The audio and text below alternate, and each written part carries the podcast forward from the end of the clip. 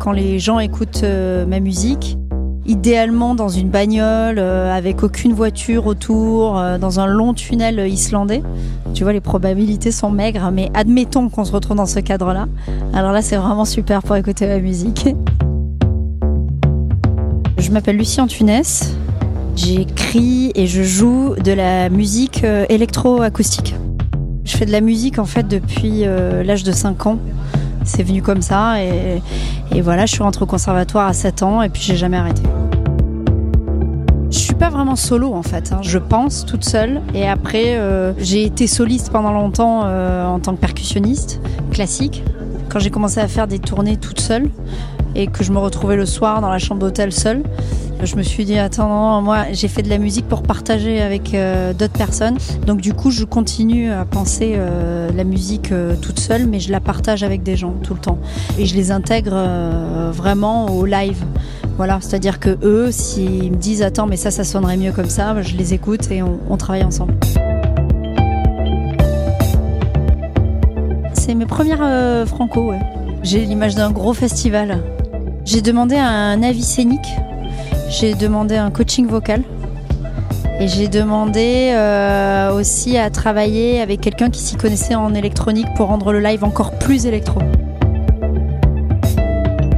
Mon univers musical, c'est euh, une musique euh, cinématographique composée pour que ce soit un, long voyage. Voilà.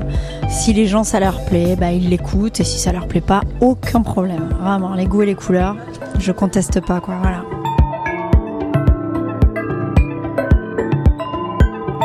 Moi, je suis engagée parce que déjà, euh, je construis tout toute seule. Je transporte tout mon matériel. J'ai énormément de matériel sur scène. Je suis vraiment autonome. J'ai des copains qui m'aident, euh, ceux qui sont avec moi sur scène.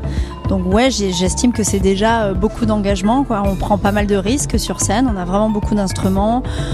On travaille avec peu de bandes euh, sur scène, on se met vraiment à nu. Euh, voilà, donc là-dedans, on est vraiment engagé dans ce qu'on est en train de faire. Je rêve de jouer ce live beaucoup, qu'il ait pas mal de formes aussi, tu vois, parce qu'il existe un trio, il existe un duo, il va aussi exister à 7 et qu'il existe dans plusieurs réseaux, que ce soit scène nationale, c'est un réseau dans lequel je suis déjà, qu'il existe dans la musique actuelle qu'on le joue beaucoup, construire un autre album aussi bientôt, euh, qui aura toute une autre forme, beaucoup plus électronique, euh, voilà. Rendez-vous Franco.